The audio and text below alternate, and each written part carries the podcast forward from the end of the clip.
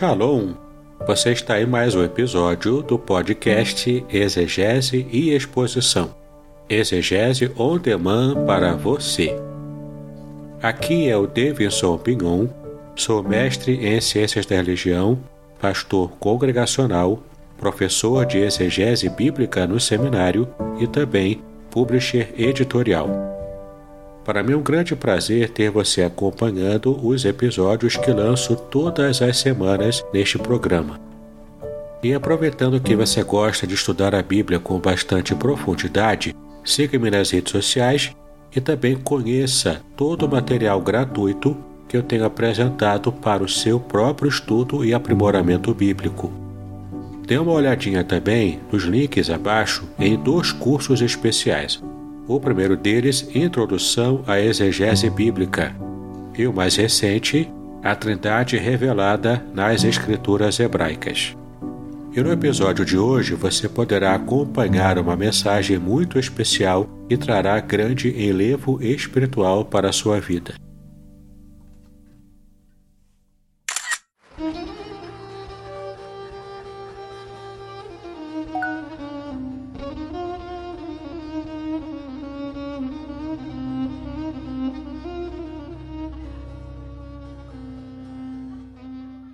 Shalom!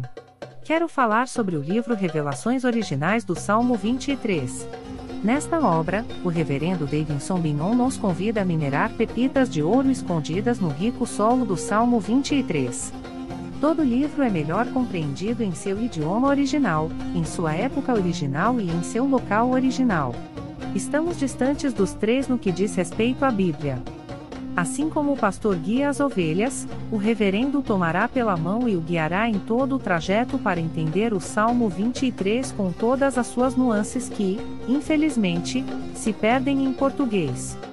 Numa época onde se tenta falsificar o sentido das escrituras utilizando os idiomas originais, o reverendo Binon nos traz uma tradução correta do Salmo e uma interpretação sóbria, sem exageros dos termos em hebraico que sofrem prejuízo na tradução para a língua portuguesa.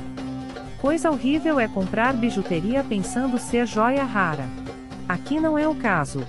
Realmente você aprenderá a minerar pepitas de ouro com este livro. As minhas já estão guardadas no cofre. Você se surpreenderá e se emocionará com a profundidade dos sentidos das palavras do Salmo 23. Espero que este livro seja um refrigério para a sua alma, assim como foi para a minha. E que você entenda que, mesmo que esteja passando por um deserto escaldante agora, o Divino Pastor lhe guiará até águas frescas e tranquilas. Assim, para ter uma boa leitura, acesse o link na descrição.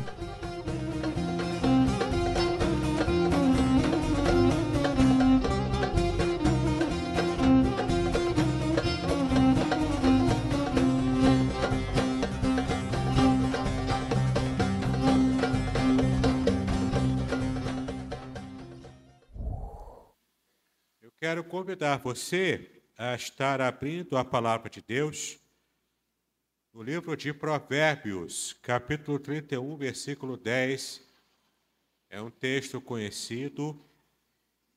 Provérbios, capítulo 31, versículo 10. Esse texto nos fala o seguinte: Provérbios, capítulo 31, versículo 10. Mulher virtuosa, quem a achará? O seu valor muito excede o de rubis. Mulher virtuosa, quem a achará? O seu valor muito excede o de rubis. Nós tivemos dias em que a sociedade muitas vezes tem trazido um debate muito acirrado sobre as questões das funcionalidades de cada sexo, do sexo masculino, do sexo feminino. nessas discussões que a sociedade vem trazendo, ela acaba enfatizando aspectos negativos de ambos os sexos. Então você percebe grupos que supervalorizam certas qualidades de um grupo e também supervalorizam os defeitos de outro grupo. Isso tem dividido a sociedade, como se a sociedade pudesse abrir mão dessa boa convivência entre homens e mulheres. E, de fato, movimentos como o movimento feminista têm trazido grandes prejuízos, não apenas para a sociedade como um todo, mas devido à ênfase exagerada a certos aspectos, tem trazido também dificuldades para as próprias mulheres, devido às ênfases que são dadas por este movimento. Mas nessa noite eu quero meditar com você e quero convidar você a estar compreendendo comigo os quatro segredos da Bíblia sobre as mulheres. Os quatro segredos da Bíblia sobre as mulheres. Sim, eu tenho certeza.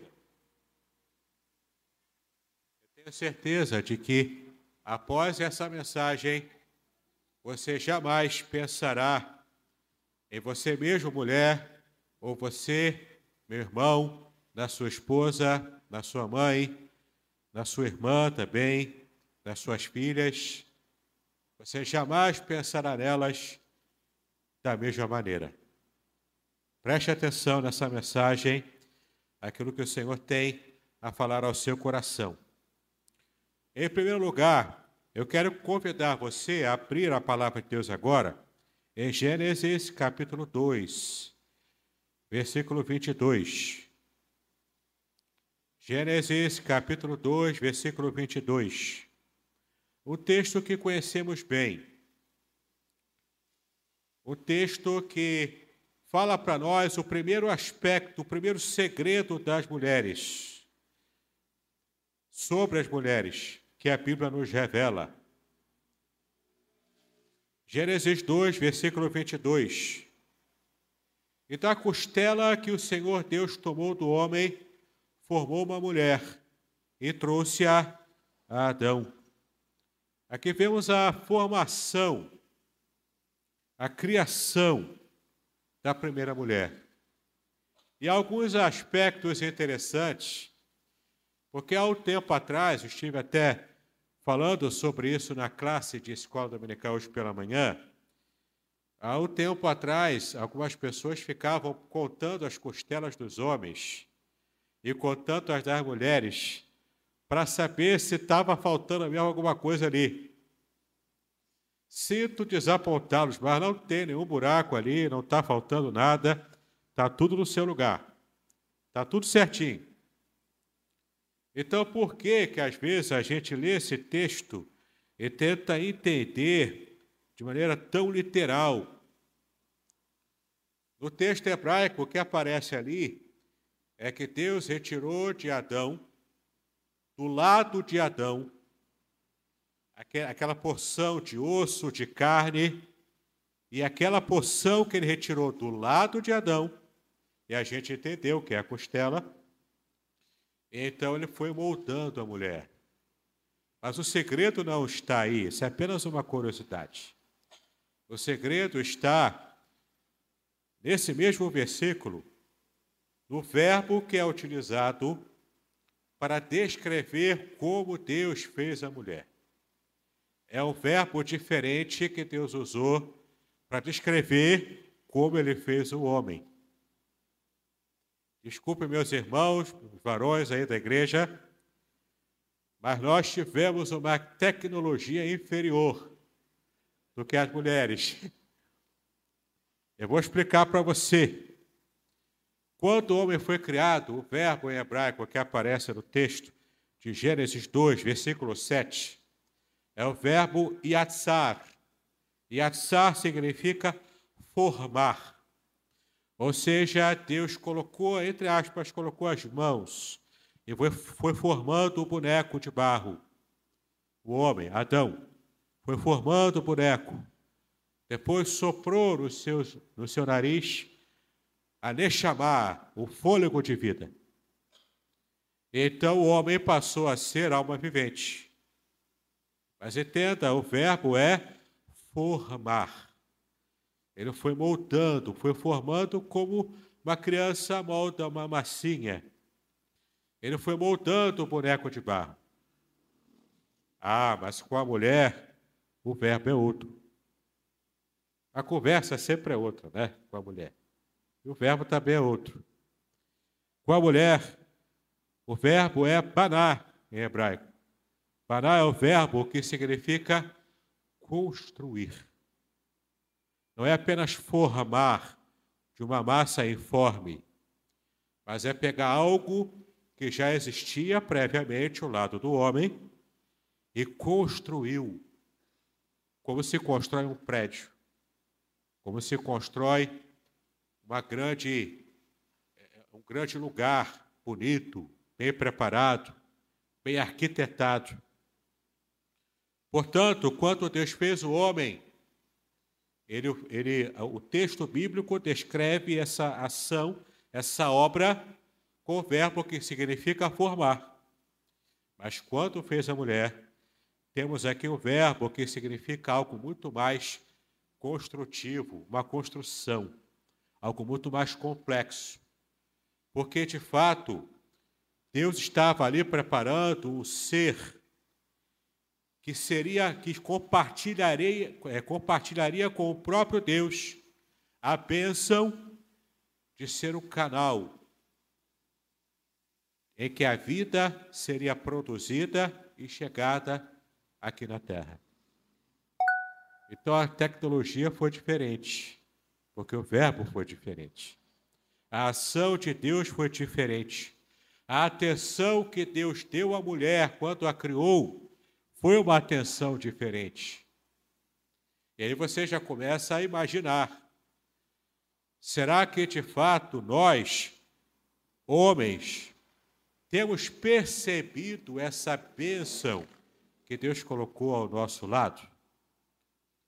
Será que temos valorizado essa bênção que Deus colocou do nosso lado como uma criatura que saiu de nós, mas que Deus teve um cuidado ainda maior para criar esse ser maravilhoso que está conosco? E você, mulher, quantas vezes ao longo da sua vida você tem muitas vezes sido também é, é, é, tentaram colocar na sua mente, no seu coração, de que o seu valor é menor. Algumas pessoas, inclusive, lutam contra a fé cristã, contra a fé bíblica, porque acham que a Bíblia trata a mulher de modo muito inferior. A partir desses quatro segredos que você vai aprender hoje, você vai perceber que a Bíblia em nada trata a mulher de modo inferior. Talvez a sociedade antiga tratasse a mulher de modo inferior. Mas a Bíblia é o próprio Deus. O próprio Deus não trata a mulher de modo inferior. Já começa pelo modo como Deus a quis criar.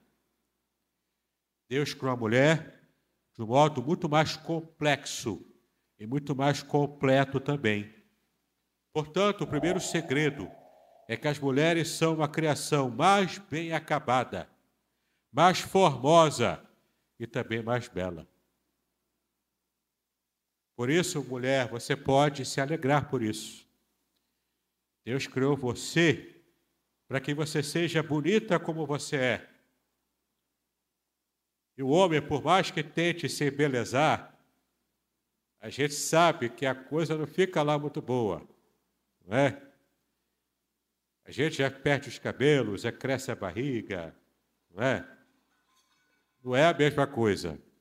Agora a mulher, quando se arruma, ela realmente, como dizem aí, dá o show, não é? Porque Deus já fez assim. Deus fez a mulher para ser bonita. E ele quis que fosse assim. Por isso que a mulher encantou o homem desde o começo. Adão ficou encantado com Eva.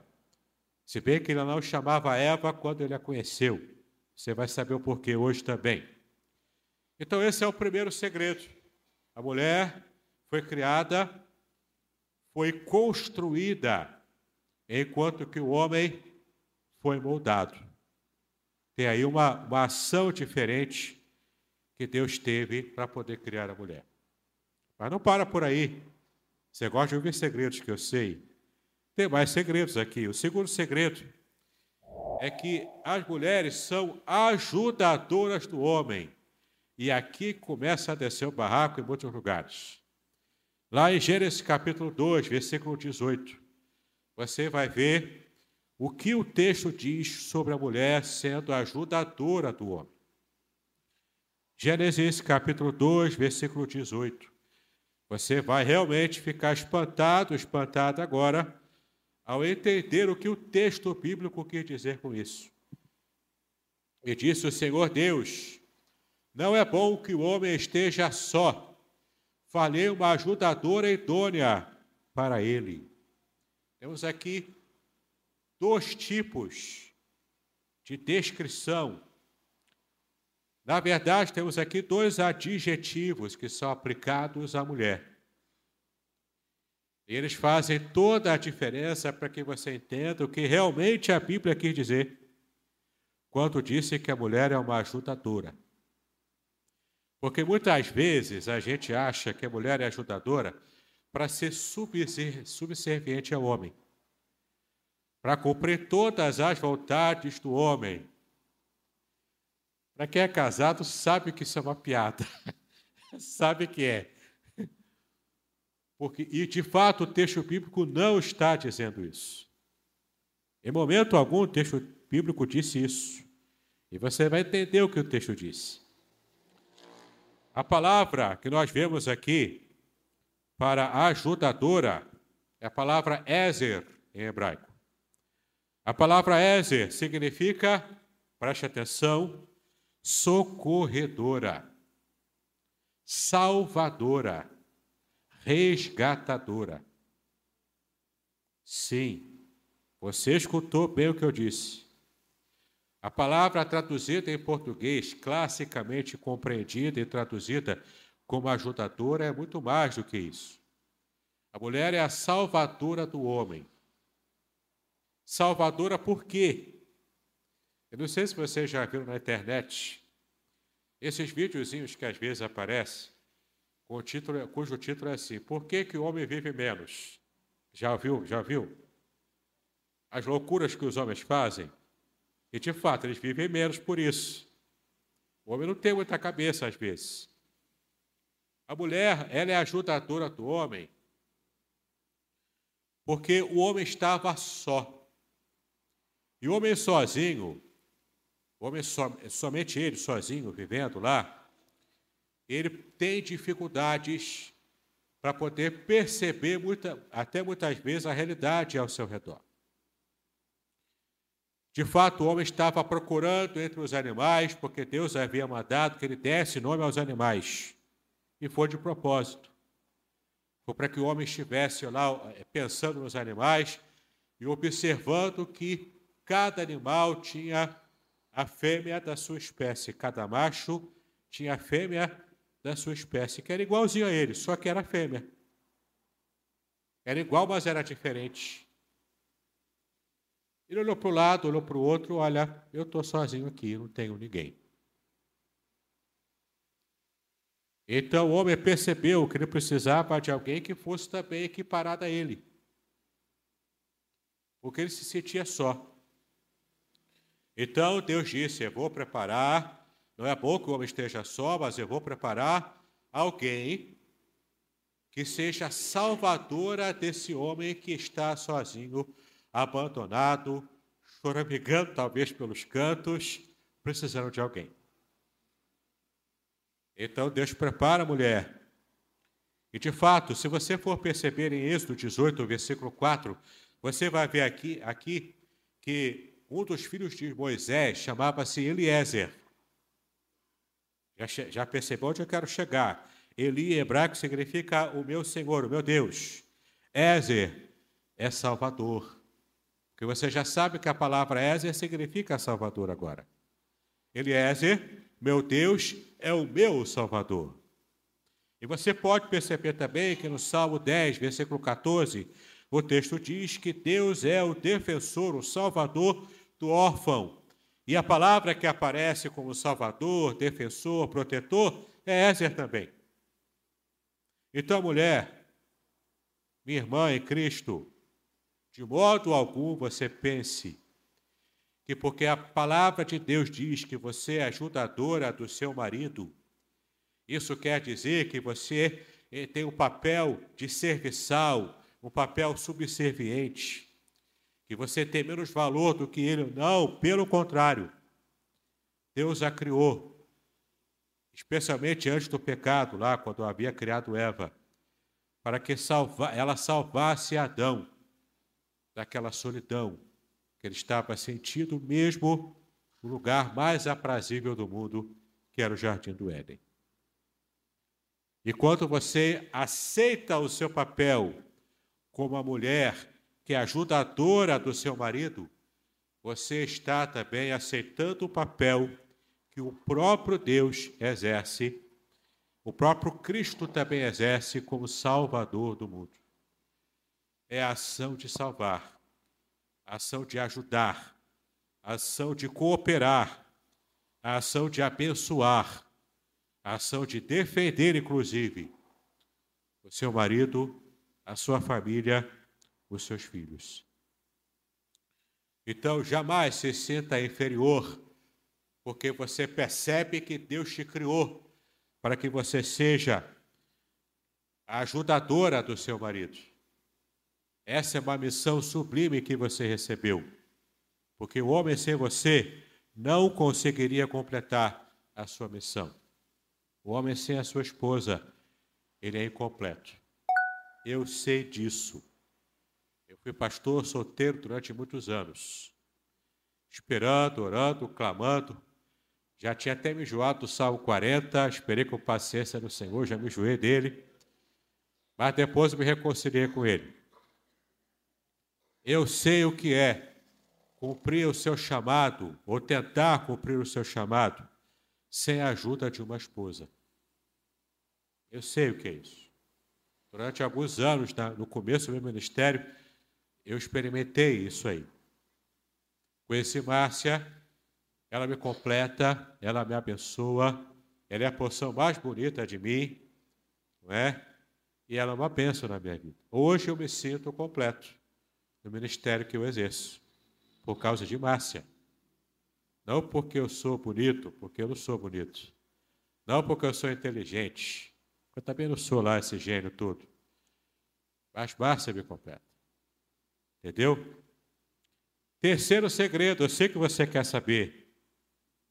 Eu sei que você está ansioso para saber, ansiosa para saber o terceiro segredo que a Bíblia ensina sobre as mulheres.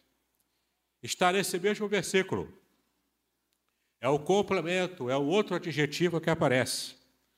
Não apenas uma ajudadora, uma salvadora, uma socorrista, uma resgatadora do homem. Não apenas isso, mas ela é uma resgatadora, uma salvadora idônea. Em português, a palavra idônea significa equiparada, do mesmo nível.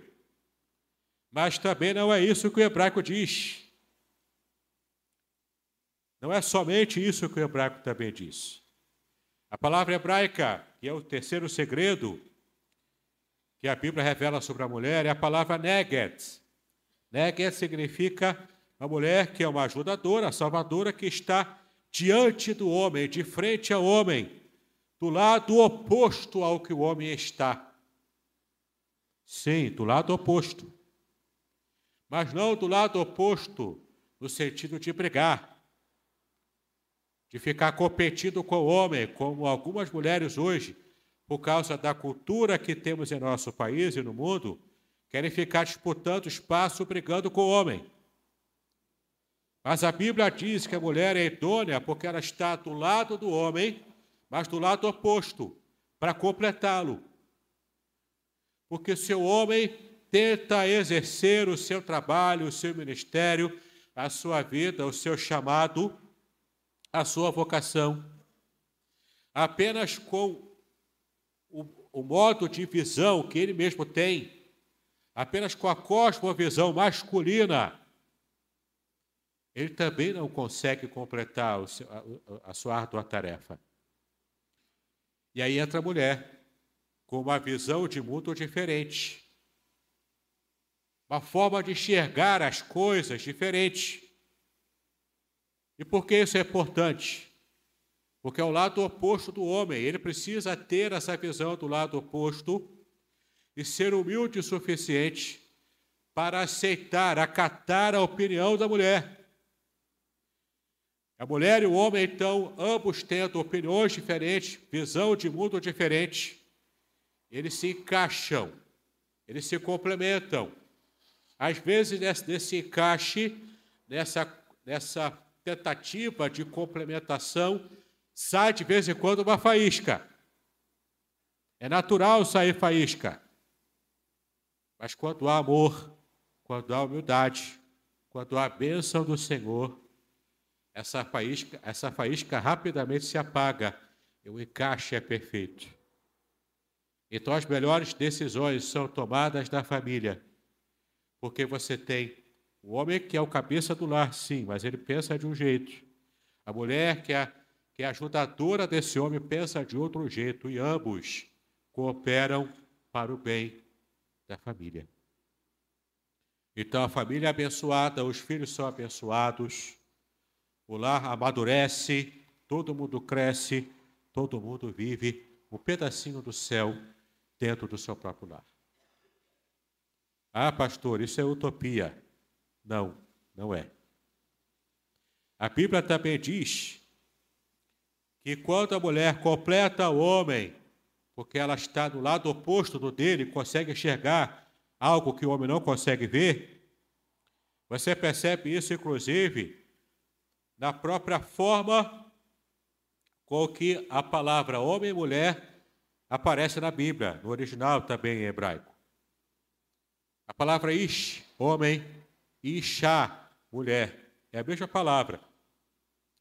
Só que Ishá é o lado feminino, é a forma feminina do nome Ish, que significa homem, humanidade.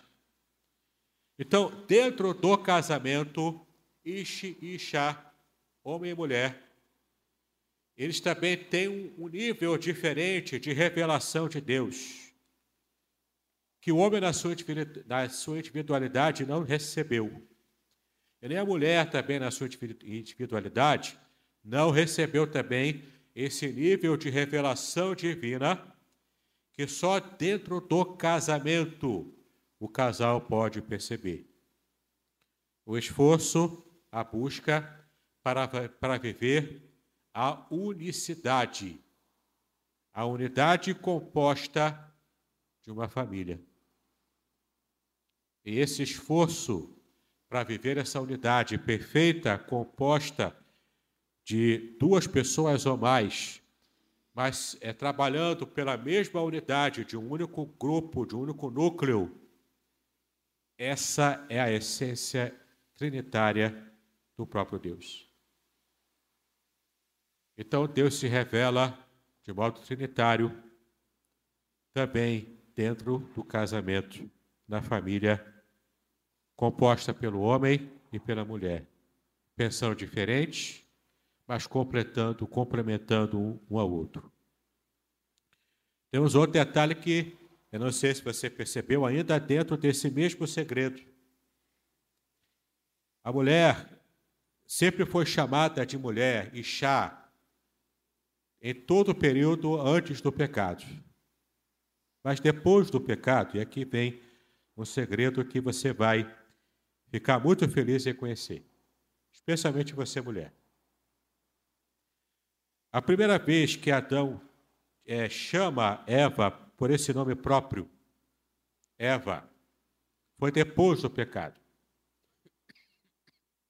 Gênesis capítulo 3, versículo 20. Já que estamos com a Bíblia aberta aí, vamos dar um pulinho lá, Gênesis 3, versículo 20. Já depois do pecado, e chamou Adão o nome de sua mulher Eva, porquanto era sua é, é, porquanto era a mãe de todos os viventes. Olha que interessante. A palavra Eva, Havá, em hebraico, significa aquela que traz a vida, a geradora de vida. Por isso, mãe. Por isso que ela é a mãe de todos os viventes, porque ela é a geradora de vida. Isso tem um propósito muito específico. Que propósito seria esse? Você talvez, você que já frequenta a igreja há algum tempo, talvez você já tenha ouvido falar do proto-evangelho, em Gênesis mesmo, no capítulo 3, mas no versículo 15. Volta lá um pouquinho no versículo 15. E você vai ver aí o proto-evangelho após o pecado que Deus revela sobre como aconteceria a resolução do problema do pecado. Versículo 15. E por inimizade entre ti, aquele falando com a mulher. E por inimizade entre ti, aliás, ele falando com a serpente. E por inimizade entre ti e a mulher, entre a tua semente e a sua semente. Esta te ferirá a cabeça e tu lhe ferirás o calcanhar. Esse único versículo, ele é tido pelos meios teológicos e cristãos como proto-evangelho, ou seja, o início do evangelho. Aquilo que é pré-pregação do próprio evangelho em si. Desde lá do Gênesis, lá no Éden, no caso aqui, após o Éden, já expulsos do Éden, Deus mostrando para eles o quanto, como ele faria para resolver o problema do pecado no mundo. E é muito interessante que ele fala isso para a serpente, mas apontando para a mulher. Não foi à toa também. Quando Deus fala para a mulher que a descendência da mulher estaria pisando na cabeça da serpente, da descendência da serpente, representando o próprio Satanás ali, essa serpente. Claro que está se referindo a Jesus Cristo. É claro que ele está falando profeticamente da providência que o próprio Deus tomou em sua trindade ao enviar o filho para, nascido de mulher, poder trazer salvação para a humanidade. Então é muito emblemático, já que foi através da mulher em que primeiro a tentação aconteceu, e quando ela estende a mão e Adão pega do fruto proibido, e come também daquele fruto proibido junto com Eva, junto com Ixá, sua esposa. Quando isso acontece, nós percebemos ali que a mulher foi um canal para que acontecesse a queda do homem e daí da humanidade. Mas Deus quer redimir, inclusive, a mulher dessa dificuldade, dessa questão que tem talvez até atormentado a mente de muitas mulheres, as não cristãs, pelo menos, ao longo da história da humanidade. Daquelas que conheciam a história da Bíblia e sabiam o quanto elas carregavam a culpa de, através da mulher, o pecado entrar na humanidade. Mas aqui Deus mostra a redenção porque através do fruto de uma mulher. E lá em Gálatas, capítulo 4, versículo 4, você também vai ver a ênfase que Paulo dá ali, nesse versículo. Quando Paulo diz que Jesus veio nascido de mulher, no tempo oportuno, no tempo adequado para a salvação. Não foi à toa que Paulo também fez aquela ênfase. Ele quis dar ênfase de que Jesus é homem real, nascido de mulher, como todo homem precisa nascer. E isso também é um indício claro de Deus aqui resgatando, inclusive, a psique das mulheres, devido à culpa do pecado original iniciado pela mulher e completado, inclusive, pelo homem. Esse, portanto, é o terceiro segredo que a Bíblia revela sobre a mulher o fato de que a mulher é uma ajudadora idônea no sentido de estar equiparada ao homem, estar do lado do homem, mas é contrária ao homem na sua visão de mundo. Isso completa o homem para que ele possa, de fato, cumprir a sua missão. E o quarto e último segredo, para que não me delongue muito, o quarto e último segredo está em Provérbios, capítulo 31, versículo 10, como nós lemos no começo. Só voltar lá rapidinho, Provérbios, capítulo 31, versículo 10, o texto que você conhece bem. Mas a partir do que eu tenho falado aqui, você já sabe que não vai conhecer bem esse versículo, você vai conhecer a partir de agora. Provérbios 31, 10. Mulher virtuosa, quem a achará? O seu valor muito excede ao de rubis. Rubis aqui são pedras preciosas. O valor da mulher é incalculável para o homem. Uma mulher na qualidade como essa aqui, da mulher de Provérbios 31. Aqui era o ideal da mulher praticamente perfeita do mundo antigo em Israel. Claro que os valores hoje são diferentes. Mas naquela época, toda essa descrição aqui do Provérbios, capítulo 31, é da mulher perfeita para os padrões da época. E essas mulheres virtuosas, a mulher é que é virtuosa, também no hebraico, a palavra que aparece aqui é Rail. Essa palavra Rail significa não apenas virtuosa, porque sabe fazer um trabalho manual bem feito, porque sabe cozinhar, porque sabe lavar, passar. Não só por isso. Não apenas porque é uma mulher prendada uma mulher bastante criativa, não só por isso. Também envolve isso, é claro, mas vai além disso. A palavra Rail, em hebraico, significa mulher guerreira, mulher lutadora, mulher eficiente em tudo o que faz. Essa mesma palavra Rail é usada para guerreiros que vão, homens guerreiros que vão para uma guerra. Ele precisa ser eficiente para sobreviver. Ele precisa ser forte, viril para poder vencer numa guerra. Esse mesmo trabalho de, de eficiência, dessa essa ideia da mulher que guerreia, ela é apresentada aqui em Provérbios 31, versículo 10. Então, qual a ideia que o texto diz? É a mulher que luta pelo bem-estar da sua própria família. Uma mulher guerreira, mulher forte. A mulher está longe de ser o sexo frágil. A mulher é forte, porque ela é guerreira. Ela luta como uma leoa para proteger a sua família. Quando necessário, ela sabe tirar forças sobrenaturais até, para que ela possa cumprir o seu papel de mulher guerreira pela família. Então, esse é o quarto segredo que a Bíblia revela sobre a mulher. A mulher não é fraca, ela é guerreira, ela é forte, é lutadora, e é extremamente eficiente quando ela tem o temor do Senhor no seu coração. Mas é claro que tanto mulheres quanto homens, nós temos exemplares que não nos ajudam muito a ter essa ideia na nossa mente. Em Provérbios 14, versículo 1, nós vemos lá que a mulher sábia edifica a sua casa, mas a mulher tola com a sua própria mão a derruba. Ou seja, ela é tão tola que ela antes construiu a casa e ela agora está destruindo o que ela havia construído antes. Existem exemplos de homens tolos, homens violentos, homens arrogantes. Existem também exemplos de mulheres que não dão valor ao legado que Deus deu a elas. Mas tanto homens quanto mulheres só vão alcançar esse ideal de perfeição que Deus quer de todo ser humano, seja homem, seja mulher. Como diz lá em Gálatas, capítulo 3, versículo 28. Gálatas, eh, capítulo 3, versículo 28.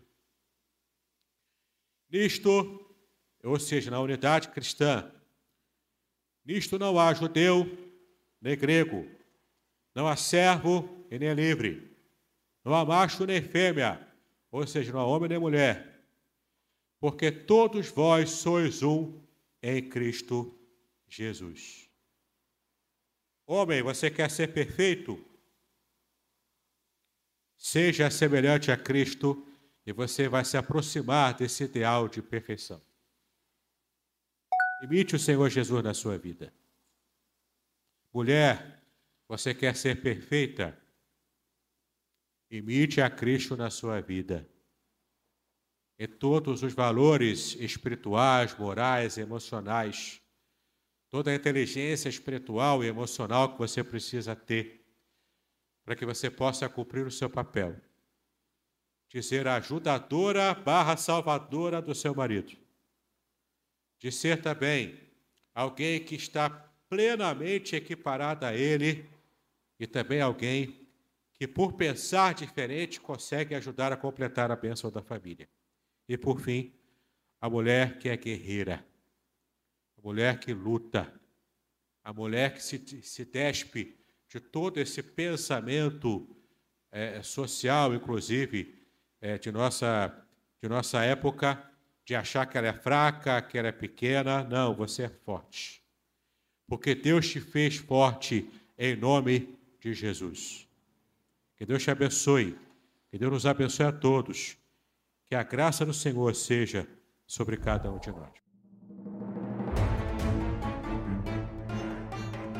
Muito bem, agora eu gostaria de ver a sua participação. Entre em contato comigo, compartilhe a sua experiência comigo e quem sabe até se você enviar em formato de áudio, eu possa aproveitar a sua experiência para apresentar no próximo episódio do podcast Exegese e Exposição. Eu sou Davidson Bignon e eu ajudo pastores e líderes cristãos a fazer estudos bíblicos da igreja, sem terem problemas com interpretações erradas. Se você então está pensando em compreender a sua Bíblia com segurança, não deixe de assistir a mais episódios como este aqui. Então, assine o canal, acione o sininho, curta, comente e também compartilhe Ajude-me a ampliar o alcance com estudos bíblicos de qualidade na internet. Que Deus abençoe os seus estudos, paz e bênçãos sobre a sua vida.